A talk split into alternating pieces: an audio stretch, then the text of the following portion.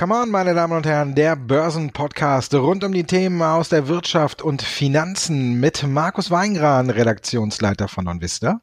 Und Andreas Lipko von der Comdirect Bank. Andreas, wir müssen natürlich sofort über den Nahen Osten sprechen. Es gab den Angriff auf die Produktionsanlagen von Saudi Aramco. Das hat den Ölpreis ungefähr in die Höhe schießen lassen. Äh, nicht nur ungefähr, sondern tatsächlich. Wie gefährlich ist für dich die Lage im Nahen Osten?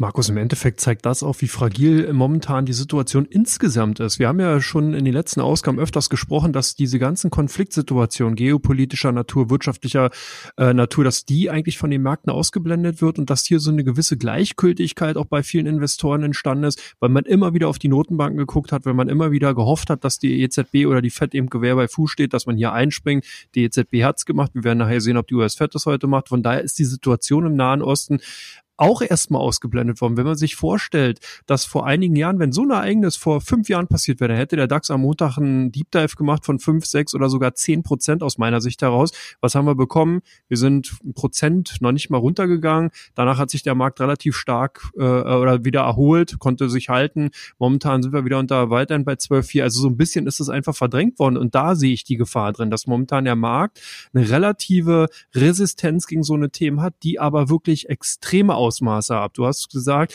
die Raffinerie, die da in Saudi-Arabien angegriffen worden ist, die ist immerhin dafür verantwortlich, dass 50 Prozent des äh, weltweiten Ölbedarfs von dieser Anlage gedeckt wird. Der Anschlag hat dafür gesorgt, dass fünf Prozent jetzt erstmal die Produktion rückläufig war. Also ich sehe hier, wenn es äh, da nicht zu einer Beruhigung kommt und der Nahe Osten ist ein Pulverfass, wo die Lunte am Brennen ist, wenn es da nicht zu einer Beruhigung kommt, dann kann hier noch die ein oder andere böse Überraschung zumindest aus meiner Sicht heraus entstehen. Oder wie denkst du? Ist ein Pulverfass, aber ich denke, keiner hält ein Streichholz dran. Da wird viel mit dem Säbel gerasselt, aber unterm Strich glaube ich, dass alles wieder versucht wird über Sanktionen oder sonst was, dass jetzt ein Krieg ausbricht, weiß ich nicht, glaube ich eher nicht. Obwohl es ja heißt, ne, äh, wer ein richtiger US-Präsident sein will, der muss einen Krieg geführt haben. Aber sowas wollen wir nicht und äh, ich glaube auch nicht, dass es kommt. Was du sagst, ist klar, diese, diese Marktverhalten äh, hat sich komplett geändert. Früher wäre sowas auch äh, hätte sowas langfristig den Markt belastet. Mittlerweile schon seit der Wahl von Donald Trump sehen wir, das sind fast so Einmaleffekte, ne? Einmal kurz runter und dann schlagen auch schon die ersten wieder zu und sehen ihre Chance. Hier war es dann jetzt einmal kurz rauf. Dafür haben die halt eben dann die Fluglinien gelitten, aber die Ölwerte sind in die Höhe gestiegen, wie Royal Dutch Shell oder was man alles da aus der Branche nennen kann. Sogar auf dem Devisenmarkt hat es Auswirkungen gehabt. Die norwegische Krone ist gestiegen, der Rubel und der kanadische Dollar gegenüber dem Dollar. Also alles, was Öl exportiert. Alle Länder, die Öl exportieren, haben auch auf dem Devisenmarkt gewonnen. Dann kam Mobius, der Mark Mobius, der Experte hat gesagt, Brasilien profitiert davon, Petrobras und da muss man gucken, wie viel äh, Öl die produzieren können. Also ja, es ist nicht mehr wie früher, wo sowas belastet hat, sondern es, es geht sofort nach solchen Situationen ein Chancensuchen los. Es wird ein bisschen ein Umdenken stattgefunden.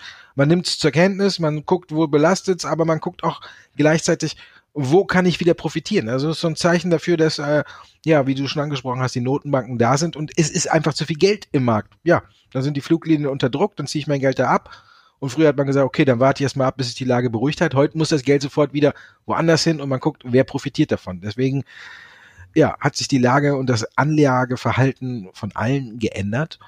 Und jetzt ist ja aber auch, hat Saudi Aramco gesagt, ähm, Ende September sind wir wieder auf 100 Prozent. Also jetzt kehrt auch beim Ölpreis wieder Normalität ein und der Markt beruhigt sich dahingehend auch. Oder siehst du es anders? Nee, beim Ölpreis wird es jetzt auf jeden Fall weiterhin spannend. Also äh, zumindest hat Simra gezeigt, dass die ganze Diskussion rund um Ökostrom, regenerative Energien etc. pp, dass natürlich der Schmierstoff der Wirtschaft weiterhin extrem wichtig ist und dass man noch weit davon entfernt ist und viele Anstrengungen notwendig sind, um sich eben von der klassischen äh, Rohölindustrie ähm, eben auch verabschieden oder loslösen zu können. Ich denke, hier ist der eine oder andere auch nochmal wachgerüttelt worden, was es denen eben heißen kann, wenn solche Ereignisse eintreten und dass man hier, wie gesagt, noch viel Hausaufgaben Hausaufgaben zu machen hat, um sich eben aus diesen alten Mechanismus, aus diesen alten Zyklen oder Prozessen eben auch lösen zu können. Ich denke, dass der Ölpreis äh, zumindest jetzt erstmal auf dem Bereich oder auf dem Kursniveau konsolidieren wird. Wir haben ja einen satten Kurssprung gesehen. Er hat sich auch natürlich ein Stück weit wieder korrigiert, aber man sieht halt schon, dass eben die Nachfrage weiterhin ja noch vorhanden ist, eben nach dem, äh, nach, de, nach dem ähm, schwarzen ähm, Rohstoff dahingehend und dass man eben äh, hier auch weiter in Zukunft damit rechnen kann, wenn es eben zu Kapazitätsrückgängen oder Kürzungen kommt oder wenn eben solche Ereignisse stattfinden, dass dann eben auch der Ölpreis wie ein Seismograph, Seismograph ausschlägt und dass man hier die eine oder andere Kursbewegung dann eben ähm, in den Rohölsorten sieht. Für mich persönlich, ich denke, dass wir jetzt eh saisonale Effekte haben, die man äh, nicht vernachlässigen sollte, auch wenn der eine oder andere sagt, saisonale Effekte gibt's nicht, aber man kann sie doch teilweise immer wieder beobachten. Ich glaube, dass wir jetzt gerade eben äh, zur Wintersaison hin natürlich größere Nachfragen sehen werden. Und wenn sich die Konjunktur eventuell im nächsten Jahr wieder sollte, vielleicht Mitte nächsten Jahres, dann müssen natürlich auch die Lager voll gemacht werden. Dann kommen auch wieder die Industrieunternehmen rein, die Commercials, die eben eine größere Nachfrage bei Rohöl, bei den Rohölsorten dann eben und auch den Nebenprodukten äh, natürlich dann eben walten lassen. Und demzufolge könnte ich mir vorstellen, dass die Rohölpreise doch noch tendenziell weiter nach oben gehen können. Oder wie ist deine Meinung? Ja, ein Stück weit könnten sie vielleicht noch nach oben gehen, aber ich muss sagen, ist jetzt für mich auch so nicht der große Beinbruch, weil ich habe auch mal geguckt, jetzt auch dieser spontane Anstieg, wir waren dann erst auf dem Niveau vom Mai wieder beim Ölpreis und danach ist der DAX auch gestiegen und äh, von daher so die große Belastung in diesem spontanen Anstieg zu sehen, konnte ich jetzt nicht so ganz nachvollziehen. Klar ist es belastend für die Luftfahrgesellschaften, aber die kennen ja auch dieses Problem, teilweise haben sie sich auch dagegen einen hohen Ölpreis abgehatcht und keiner von den äh, großen Fluglinien hat sofort gestöhnt, also man muss mal gucken, ob das wirklich jetzt so die große Belastung ist, auch wenn der Ölpreis noch ein bisschen steigt. Aber unterm Strich zeigt das ganze Szenario, es ist einfach zu viel Geld im Markt und keiner weiß so richtig dann wohin damit. Und wenn was passiert, muss man alles schnell umschichten, habe ich ja schon gesagt. Ne?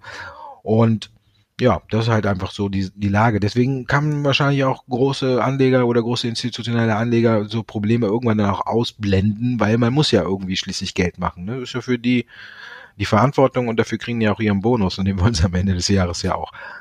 Ja. Aber du hast schon angesprochen, die Fett heute Abend, denkst du, äh, es kommt ein großer Zinsschritt, ein kleiner, was machen sie? Ich hoffe und ich glaube, äh, dass wir keinen Zinsschritt sehen werden. Das wird dann erstmal wieder so ein bisschen natürlich murren und einige Reaktionen an den äh, Aktienmärkten, gerade in den US-Märkten, eben zur Folge haben. Aber wir dürfen nicht vergessen, die US-Fed ist im Endeffekt der amerikanischen Geldpolitik verpflichtet und nicht der Politik an sich und auch nicht den Forderungen von Investoren, sondern hier wird auf die Wirtschaft geguckt. Hier wird geguckt, wie sich die US-Wirtschaft im internationalen Vergleich, wie der US-Dollar im Endeffekt sich darstellt. Und äh, dahingehend, denke ich mal, ist hier noch keine Maßnahme ratsam, aber Gut, ich habe da nichts zu melden. Ich sitze nicht im Board bei dem äh, bei der US-Fed und von daher und von daher äh, muss man es ihm schauen. Was denkst du denn, was kommen wird? Ich rufe jetzt mal beim Trump an und frage, ob der dich da nicht ins Gremium setzen will, erstmal als nächstes. Ich denke, es kommt ein kleiner Zinsschritt. Donald Trump hat jetzt die Messlatte so hochgelegt, dass äh, Jerome Powell schon wieder Spielraum hat. Er hat ja Null, eine Nullzinspolitik und ein QE-Programm gefordert. Damit sind wir ja jetzt äh, weit entfernt von dem großen Zinsschritt, also 50 Basispunkte. Von daher denke ich, dass heute ein kleiner kommt, 25 Basispunkte nach unten und man wird genau hinhören, ob äh, Paul im Dezember dann äh, nochmal die Zinsen senken wird. Also ich denke, dass er sich diese Hintertür dann offen halten wird. Bislang haben die Märkte ja damit gerechnet, dass äh, nur an diesen vergangenen, also an der vergangenen und auf der jetzigen Sitzung die Zinsen gesenkt werden und haben darauf spekuliert, dass eventuell ein großer Zinsschritt dabei ist. Ich denke, es ist keiner dabei. Heute wieder 0, also 25 Basispunkte nach unten und die Rede wird so ausfallen, dass er sagt, wir beobachten genau und wenn wir handeln müssen, dann sind wir im Dezember auch nochmal zur Stelle. Und deswegen äh, wird der Markt dann nicht murren, sondern wird sich zufrieden geben und die, die Spekulationen gehen dann wieder los. Wir kennen es ja, haben es beim letzten Mal gesehen, es war ein kleiner Zinsschritt, alle haben gemurrt ein bisschen, aber dann, uh, hu, hu, wir setzen auf September und da kommt der nächste Schritt und genauso wird es diesmal verlaufen und äh, deswegen gibt es den kleinen Zinsschritt und äh, dann sagen alle, ja, aber ha, da hat keiner mit gerechnet, gegen Ende des Jahres wird nochmal gesenkt und dann ist die Fantasie wieder da und äh, so haben sich dann alle wieder beruhigt und die äh, Fantasie ist offen und äh, die Aktienmärkte werden es dann letztendlich positiv aufnehmen. So denke ich. FedEx hat äh, die eigentlich schon, äh, da kommen wir nachher nochmal zu, aber die Quartalsberichtssaison wird ja jetzt auch so langsam anlaufen. Denkst du, ähm, hier wird sich der Handelsstreit stärker bemerkbar machen? Bislang hat man ja so viel davon nicht gemerkt. Ja, interessant waren die Aussagen vom CEO von FedEx. Er hat nämlich genau darauf hingewiesen, dass die Unsicherheit, die man momentan global spürt und auch sieht, die Handelskonflikte zwischen den einzelnen Ländern dafür Sorge trägt, dass bei FedExes Geschäft nicht mehr so rund läuft und dass man hier auch vorsichtiger ist mit den Prognosen. Und deswegen sind die ja dann auch stark unter die Räder gekommen. Gehen wir aber später nochmal drauf ein. Aber das wird ein Phänomen sein und ich glaube, das wird auch prägnant für die kommende Berichtssaison sein. Das heißt, wir werden diese Worte bei vielen Unternehmen äh, einfach hören, weil es auch ein gutes Feigenblatt natürlich oder ein Schutzschild für Unternehmer, für Vorstände ist, dass man hier einfach ein bisschen die Euphorie rausnehmen kann und einfach ein Stück weit warnen kann und sagen kann, ja, wir haben vielleicht gute Zahlen in den letzten Quartalen hingelegt, aber wir sind eben vorsichtiger. Wir haben das ja, so, so solche Verhaltensweisen sieht man ja so häufig, das ist auch im Endeffekt ja gar nicht so verkehrt, weil es keinen Sinn macht, hier überbordende, überschäumenden Optimismus in die Aktienkurse reinzublasen, um dann nachher dann im Endeffekt kleinlaut die Prognosen kappen zu müssen. Also von daher, ich kann mir vorstellen, die jetzige anlaufende Berichtssaison wird dahingehend doch ein bisschen schwächer werden. Oder wie ist deine Meinung? Ja, denke ich auch. Und wie du schon sagtest, vergangenes Jahr war es der heiße Sommer hier in Deutschland, ne, der so das Allheilmittel war für Prognosekürzungen. Die Leute sind in die Geschäfte gegangen. Jetzt ist es der Handelsstreit. Ich denke, man wird ein paar deutlichere Spuren sehen. Auch Adobe hat ja gestern eigentlich so schlechte Zahlen nicht veröffentlicht, aber der Ausblick hat die Aktie ja auch nach unten geprügelt. Na klar, wie du schon sagst, der Handelsstreit ist jetzt ein moderates Schutzschild, äh, um sich dahinter zu verbergen, wenn man den Anlegern sagt, äh, äh, Prognosekürzung, dann gehen die ganzen Tüten, die die schmeißen, prallen dann daran ab und ähm, ja, ich denke, man wird es ein bisschen stärker merken, aber auch nicht so sehr, dass es die Märkte letztendlich äh, von ihrem Höhenflug abbringt. Wenn die Fett heute dann nochmal die grüne Überra eine Überraschung gibt, dann denke ich, haben wir eine gute Basis für eine Herbstrallye, die jetzt starten könnte. Und damit kommen wir zu unseren Aktien, meine Damen und Herren, und zu Ihren Fragen, also Teil 2 von Come On. Und da gab es direkt Anfang der Woche die große Nachricht, EU-Kommission gibt grünes Licht für die endgültige Übernahme von Energy durch E.ON. Und äh, ist das jetzt der endgültige Befreiungsschlag für die beiden Versorger? Ja, zumindest sieht's gut aus. Wir haben hier schon ähm, auch vom CEO von E.ON dahingehend Worte gehört, dass er auch zufrieden ist, dass jetzt endlich mal diese große Fusion kann man es ja nicht nennen, aber Zerschlagung von Energy und Aufteilung unter den beiden großen Konzernen, also quasi ein Joint Venture, wenn man so will, äh, eben genehmigt worden ist. Wir haben ja vorher schon viele Gro Absagen auch bei anderen großen Fusionen, Stichwort ThyssenKrupp und Tata Steel etc. gesehen. Deswegen war man hier doch positiv überrascht. Ich glaube, die beiden Konzerne sind jetzt wirklich gut aufgestellt. RWE hat jetzt wirklich die Chance, sich weg vom äh, ehemaligen Drecksschleuder, wenn man so will, also zum Energieerzeuger, von zum Versorger, der eben mit Kohlekraft und Atomkraft hauptsächlich den Strom erzeugt hat, hin zu einem Ökostromanbieter, äh, Ökostromunternehmen ähm, eben auch zu Mausern. E.ON hat hier die Vertriebstätigkeiten von Energy gekauft und ist damit äh, zum Global, zum europäischen Player aufgestiegen. Anders kann man es nicht sagen. 50 Millionen Haushalte in 15 Ländern. Das sind schon Adressen und äh, der Konzern, ich sehe beide sehr gut aufgestellt. Man hat hier einen Teil der Tränen in der vergangenen Jahren gehabt. Die Anleger mussten wirklich starke Nerven haben, hohe Kursverluste nehmen. Ich glaube, dass man jetzt eine, eine, die Konsolidierung abschließen kann, dass man hier wirklich wieder zwei defensive Aktien vorfindet, die sich gut positionieren können, die auch zukünftig im europäischen Markt eine maßgebliche Rolle wieder spielen können. Und ich finde beide Unternehmen interessant. Wir haben ja auch noch unser Special zum Thema Stromerzeugung, Stromunternehmen in äh, Europa generell und wollen das ja dementsprechend nochmal besprechen. Aber das machen wir in einem Special, haben wir letztens schon angekündigt, werden wir in den nächsten Wochen machen. Markus Zalando, da ist Kindeweg ausgestiegen, Großinvestor sozusagen reduziert seine Beteiligung. Ist es ein genereller Grund zur Sorge für die Anleger? Was denkst du? Ich denke nicht. Also ich meine, man muss ja auch überlegen, die machen ja auch alle sowas nicht zum Spaß. Ne? Die beteiligen sich ja und gehen früh genug rein und sind ja Risikoinvestmentgeber und irgendwann wollen die ja natürlich auch ein bisschen äh, davon profitieren. Jetzt hat äh, Kineweg seine Beteiligung von über 30 Prozent auf knapp 25 Prozent oder ein bisschen mehr als 25 Prozent äh, reduziert. Also unterm Strich haben sie 5 Prozent, äh, ein bisschen mehr als 5 Prozent versilbert.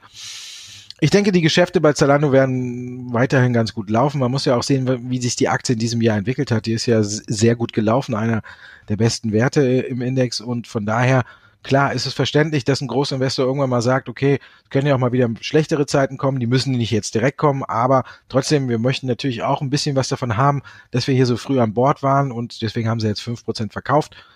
Scheint ja eine Nachfrage, scheint ja auch da gewesen zu sein. Das zeigt ja auch, dass andere weiterhin an Zalando glauben und von daher glaube ich, dass kein Grund zur Sorge ist. Hier wurde einfach mal ein bisschen Geld gemacht und ich denke, da kann man jetzt den Rücksetzer mal aussitzen und dann ist alles wieder gut.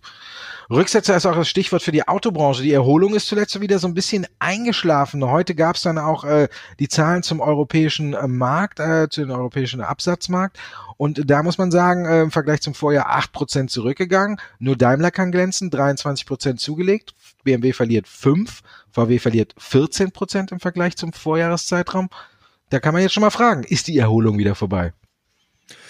Die Frage ist berechtigt, aber man muss dann nicht auch hinzufügen, dass der europäische Automarkt schon lange nicht mehr die, die wichtige Rolle spielt international wie vor einigen Jahren noch, sondern der asiatische Markt und hier spezifisch der chinesische Markt sind wirklich die wichtig, ist der wichtigste Kernmarkt für die Autobranche geworden. Da läuft zumindest noch rund. Nordamerika ist der zweitwichtigste Markt und da hat man dann wahrscheinlich jetzt mit den nächsten Handelsstreitigkeiten zu rechnen, wenn eben die USA mit China dann fertig sein sollte, wird das Ganze Richtung Europa gehen. Insgesamt, ich finde die Autobranche nach wie vor äh, eigentlich interessant, nachdem jetzt diese stärkeren Kursrückgänge äh, doch zu verzeichnen waren, viele Aktien hier starke Korrekturen hinnehmen mussten. Man darf halt nicht vergessen, sollte es wirklich klappen, dass man wieder den Trend aufnimmt, die E-Mobility, Brennstoffzellen, wir haben da viel äh, darüber auch bereits schon in dem Podcast oftmals gesprochen, wenn es eben die deutschen Autobauer schaffen, sich hier wieder international gut zu positionieren, dann wird auch wieder der Rubel bei den Automobilbauern äh, rollen. Ich sehe hier Volkswagen ganz weit vorne, äh, Daimler, BMW haben aber auch gute Chancen, sich hier einfach gut positionieren zu können und wieder das alte Momentum aufnehmen zu können. Made in Germany ist in der Autobranche nach wie vor gefragt. Die Modelle sind eben gerade eben auch bei den Asiaten äh, gerne gefahren, gerne gesehen. Von daher, ich glaube, ich würde hier noch nicht den, den Strich unter äh, die Autobranche machen, sondern ich glaube, dass wir hier natürlich erstmal eine weiteren Konsolidierung auch sehen, beziehungsweise Rückgänge in Europa. Aber das ist natürlich der schwachen Konjunktur in Europa geschuldet. Sollte es auch hier wieder aufwärts gehen, sollten hier eine Erholung sehen, werden die, Automobilunternehmen beziehungsweise die Aktien der Automobilunternehmen auch mit ganz weit da vorne sein. Airbus war lange Zeit auch ganz weit vorne, hatte ja davon profitiert, dass Boeing ähm, hier die Probleme hatte äh, mit den 737 MAX ähm, 100. Jetzt, ähm, ja, meinst du, wie geht's weiter mit Airbus? Ist der Höhenflug bei den Aktien schon gestoppt oder geht's noch weiter? Ich denke, er legt einen kleinen Zwischenstopp ein. Ne? Ich glaube, Airbus hat, äh, wie wir alle mitbekommen haben, äh, davon profitiert, wie du schon gesagt hast. Und das hat jetzt dazu geführt, dass, glaube ich, die Auslastung äh, Oberkante äh, Unterlippe ist und äh, man einmal auch gesagt hat, man kann keine äh, Aufträge jetzt erstmal annehmen, weil so ein Werk baut man ja auch nicht eben und dann nochmal schnell Flugzeuge neu. Vielleicht sollten Sie mal bei Elon Musk vorbeischauen, ne? Der hat ja, um die Produktionszahlen zu erreichen, dann im Zelt gebaut. Vielleicht ist das ja auch mal ein Vorschlag für Airbus. Dann können Sie doch noch weitere Aufträge annehmen. Unterm Strich zeigt es, Airbus ist gut unterwegs, die Flugzeuge sind gefragt und man ist einfach ähm, gut dabei. Aber natürlich hat jetzt der Vorstandsvorsitzende ein bisschen auf die Bremse gedrückt. Die Aktie ist ja auch sehr gut gelaufen und hat gesagt, ja, wir können halt nicht mehr so viele Aufträge annehmen, weil wir dann, man zahlt ja auch Strafe, wenn man nicht pünktlich ausliefert und alles, dann macht das ja auch keinen Sinn. Von daher hat er da ein bisschen auf die Bremse gedrückt. Zum anderen natürlich immer noch der Streit um die Subventionen äh, für Airbus. Da ist man ja noch mit der USA im Clinch. Die legen natürlich jetzt, da es bei Boeing überhaupt nicht läuft, noch mehr Wert darauf. Ja, jetzt wird spekuliert, dass es wieder neue Strafzelle deswegen geben könnte. Also von daher hat er, wie du schon sagtest, auch mal so ein bisschen äh, sich ein Schutzschild aufgebaut, wenn da was kommen sollte. Ich glaube erstmal, dass vorerst nicht so viel kommt. Und wenn die Aktie dann äh, wieder sich zu einem Rücksetzer machen sollte, finde ich es eher eine Gelegenheit, als dass man da in Panik verfallen sollte, weil eben die Auftragsbücher prall gefüllt sind. Also man muss sich da keine Sorgen drum machen, dass äh, Airbus irgendwann da steht und leere Hallen hat, weil keiner ein Flugzeug will. Anders sieht's ja bei FedEx aus, die haben die Prognose gesenkt, da wird nicht mehr so viel verschickt. Das, das, wir haben ja schon drüber gesprochen, kein gutes Oben für die anstehende Berichtssaison. Nee, ich denke nicht. Kurz vielleicht zu FedEx. Genau, FedEx hat ja das Problem, dass Amazon sich hier immer mehr auch unabhängig macht. Amazon äh, in den letzten Jahren großer Kunde von FedEx gewesen. Jetzt ist eben das, äh, das, das Versandunternehmen, der Online-Händler dabei, einen eigenen äh, äh, Versandbetrieb sozusagen aufzubauen. Und damit ist natürlich die, äh, die Auftragslage bei FedEx ein bisschen rückläufig. Natürlich auch dann weiterhin eingetrübt durch die konjunkturelle Situation. Wir haben es bereits in Teil 1 gesagt. Das Ergebnis lag ja demzufolge pro Aktie auch äh, unter den Erwartungen Erwartung, 3,16 Dollar sind erwartet worden, 3,05 sind es dann geworden. Aber ich will noch mal einen anderen Aspekt hier hervorholen. Äh, insgesamt sollten vielleicht Anleger jetzt wirklich darauf achten, wie die Zahlen der aller Logistik- und Transportunternehmen ausfallen. Also hier ganz klar auf die Fluggesellschaften, auf die anderen äh, Logistikunternehmen wie UPS schauen, weil der und insgesamt kann man dann eben auch nochmal auf den äh, Index, auf den Dow Jones Transportindex schauen, weil das ein schöner Vorläufer dafür ist, um eine Indikation für die wirtschaftliche Situation eben äh, nehmen zu können, beziehungsweise zu sehen, wie es eben darum bestellt ist. Bisher ist so eine kleine Theorie, dass der Dow Jones Transportindex immer dem Gesamtmarkt ein Stück weit vorwegläuft. Das heißt, ist der rückläufig, fängt er an, sich rückläufig zu entwickeln oder eben dann halt, also, oder anzusteigen, kann man dahingehend immer Prognosen auch für den Gesamtmarkt machen. Wie verlässlich das ist insgesamt, weiß nicht. Auf jeden Fall war es bisher immer eine gute Indikation, um insgesamt ein Gefühl dafür zu haben, wie es eben bei der wirtschaftlichen Situation in Nordamerika aussieht. Dann gucken wir dann in der nächsten Folge mal genauer drauf. Jetzt kommen wir zu Teil 3, meine Damen und Herren. Die meistgesuchtesten Aktien bei OnVista und die meistgetradetsten Werte bei der Comdirect. Teil 3 und es geht los mit Luxusgütern, meine Damen und Herren. LVMH wird gesucht bei der Comdirect. In welche Richtung? Ja, die Anleger haben jetzt wieder zugegriffen. Nachdem die Aktien noch am Anfang der Woche uns stark unter die Räder gekommen sind, konnten sie jetzt ein kleines Kursplus verzeichnen. Hier ist man eben Luxus, äh, scheint eben wirklich konjunkturunabhängig beziehungsweise eine stabile oder sichere Bank zu sein. Äh, viele reiche Menschen haben in den vergangenen Jahren immer stärker auf die Premium-Marken zurückgegriffen. Das hat sich auch in den Zahlen bei den Luxusgüterherstellern, eben Gucci, Louis Vuitton und so weiter eben auch ganz klar denn dargelegt. Demzufolge die Aktien heute bei uns, bei den ausländischen Titeln eben unter den Top 5 und auch sehr stark gesucht. Bei euch ganz klar stark gesucht die Aktien der Lufthansa. Ja, haben wir eigentlich alles schon durchgekaut, ne? ist klar. Bei uns haben viele geguckt, warum die Lufthansa-Aktie so unter Druck ist. Natürlich war es der hohe Ölpreis. Jetzt hat sich die Lage wieder ein bisschen beruhigt. Wir sehen eine Gegenbewegung beim Öl und vielleicht auch bald eine kleine Gegenbewegung bei Lufthansa. Was aber die ganzen Probleme, die Lufthansa hat jetzt äh, eventuell nicht aus der Welt schafft. Der Ölpreis wird nicht so tief fallen, dass man sagen kann, juhu, wir jubeln, wenn wir Lufthansa-Aktien sehen.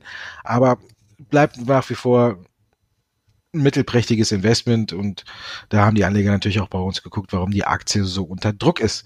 Wirecard bei euch dann, ich denke auf der Kaufseite, oder es gab zuletzt wieder viele gute Nachrichten. Ja, hast du vollkommen recht. Wirecard ist ein Phänomen. Alleine bei uns hier bei Comdirect äh, sind die Aktien eigentlich immer unter den Top 5 der meistgehandelten Aktien, sogar auf Monatssicht. In diesem Jahr, glaube ich, dauerhaft auf Platz 1 bisher gewesen. Jetzt auch in der Woche wieder stark gefragt. Das ist klar, das Unternehmen hat in den letzten Wochen ständig positive Nachrichten, Nachrichten rausgegeben. Heute mit Union Pay, mit Softbank. Der Vertrag ist jetzt in trockenen Tüchern. Also von daher, die Anleger freuen sich drüber, greifen zu. Die Aktien heute auch gut im Plus, demzufolge dann eben auch die Kunden der kommen direkt hier auf der Käuferseite zu finden. Gazprom sind bei euch gesucht. Gab es da Neuigkeiten? Ja, natürlich war hat das auch ein bisschen mit äh, dem Angriff da auf die äh, Produktionsanlagen in Saudi-Arabien zu tun. Die konnten natürlich auch davon durch den Ölpreisanstieg bei Gazprom auch erstmal gesucht. Und äh, jetzt hat aber zum Beispiel die russische Serberbank äh, sich die Ante, die, das Unternehmen genauer angeguckt und da muss man sagen, die haben die Aktie von Buy auf Hold gesenkt. Der Hype so ein bisschen über die Dividende ist vorbei. Das hat die Aktie ja wahnsinnig nach oben getrieben, weil irgendeiner rausgefunden hat, äh, dass eben äh, hier eine riesige Dividendenrendite äh, einzustreichen ist, die wurde dann ja immer kleiner, weil er immer mehr gekauft haben und der Kurs immer höher stieg. Also schmolz dann auch die Dividendenrendite immer mehr. Jedenfalls äh, für die, die später dazu kamen und alles. Die Aktie ist bei uns immer gesucht, ist ein Hingucker, tendiert gerade so zwischen sechs und äh, sieben Euro, wenn man genau hinguckt. Also hat sich das der Hype um die Dividende gelegt und jetzt wird wieder auf das Wesentliche geguckt und hier gab es halt jetzt eben äh, aus den heimischen Gefilden der Abstufung von Buy of Hold und das äh, Kursziel wurde von 8,40 auf 8 Euro gesenkt. Also von daher wenn man guckt, wo die Aktie steht, ungefähr bei 6,50 jetzt so, äh, ist noch Luft nach oben, aber so eine Abstufung kommt ja erstmal immer nicht ganz so gut an. Von daher muss man mal abwarten, wie sich das Ganze jetzt entwickelt. Dialog Semiconductor natürlich dann noch äh, bei euch gesucht, oder? Ja, da kann man sagen, die Apple-Fantasie schlägt zu. Apple mit den neuen Produkten rausgekommen. Dialog machte hier maßgefertigtes Produkt im Bereich der äh, Energie, äh, Energieversorgung, Energiesteuerung bei den Chips für Apple produziert. Und jetzt gehen halt viele Anleger davon aus, dass eben Dialog mit den jetzt dann anfangenden Verkäufen des neuen Apple-Produkts davon überproportional profitieren wird. Interessant aber auch insgesamt, dass Chip-Aktien, ne, Infineon zum Beispiel, auch sehr, sehr stark gesucht waren äh, in den letzten Tagen. Da kann man ein bisschen vielleicht davon ausgehen, dass hier der ein oder andere Investor schon davon ausgeht, dass man hier jetzt eben den, die, die, die rückwärts, also die rückläufige Phase in der Konjunktur bereits den Boden erreicht hat und eventuell wieder äh, besseren Zeiten entgegengeht. Dahingehend sind dann Chip-Aktien auch als Frühindikatoren, frühzyklische Werte halt gerne mal gesucht und daher bei uns dann eben doch heute bei den Top 5 zu finden. Ölaktien allgemein sind bei euch gesucht. Kannst du auch sagen, welche das sind? Das war zum Beispiel die Shell-Aktie war bei uns äh, ganz nach vorne geschnellt und dann hatten wir noch Chevron und BP ist auch dabei, die einen ganz großen Sprung gemacht haben. Also muss man sagen, die ganzen Ölaktien haben natürlich äh, von diesem Anstieg profitiert. Da kann man ja so ein bisschen auch äh, die Parallele zu Gold ziehen. Steigt der Goldpreis ins Unendliche, wird sich gefragt, äh, wird gefragt, wann die Minenwerte hinterherziehen. Ist ja auch immer dieses bekannte Spielchen dass die Minenwerte vom hohen Ölpreis äh, profitieren und hier war es jetzt nicht umgekehrt. Am Tag, als er am Montag nach dem Anschlag waren ja alle Werte aus der Branche über vier Prozent im Plus, egal ob es die amerikanischen Vertreter waren oder eben die europäischen, wie auch eine EMI oder sonst was, die waren ja alle im Plus und da haben sich natürlich bei uns die Anleger auch noch gut umgeschaut, wer, äh, welcher Wert jetzt hier am stärksten profitiert. Deswegen die Aktien alle gesucht, auch eine Total kann man hier noch nennen. Also von daher waren die alle gesucht und läuft da noch ein bisschen weiter. Ist halt das gleiche Spielchen, wie ich gesagt habe. Sobald irgendwas passiert, wird nach den großen Profiteuren gesucht und sich nicht mehr zurückgezogen. Und da waren natürlich dann auch die Ölaktien beliebte Kandidaten. Ja, und jetzt muss ich mich von meinem beliebtesten Kandidaten verabschieden. Das bist du. Dankeschön für die Sendung heute. Und hat wieder Spaß gemacht und nächste Woche schlagen wir wieder zu. So sieht's aus, Markus. Denke ich auch. Ich wünsche dir einen schönen Tag und wir hatten ja tolle Themen heute und ich freue mich schon auf die nächste Sendung. Ja, und natürlich Dankeschön an Sie, liebe Zuhörer, dass Sie uns bis zum Ende verfolgt haben. Dankeschön, bis nächste Woche.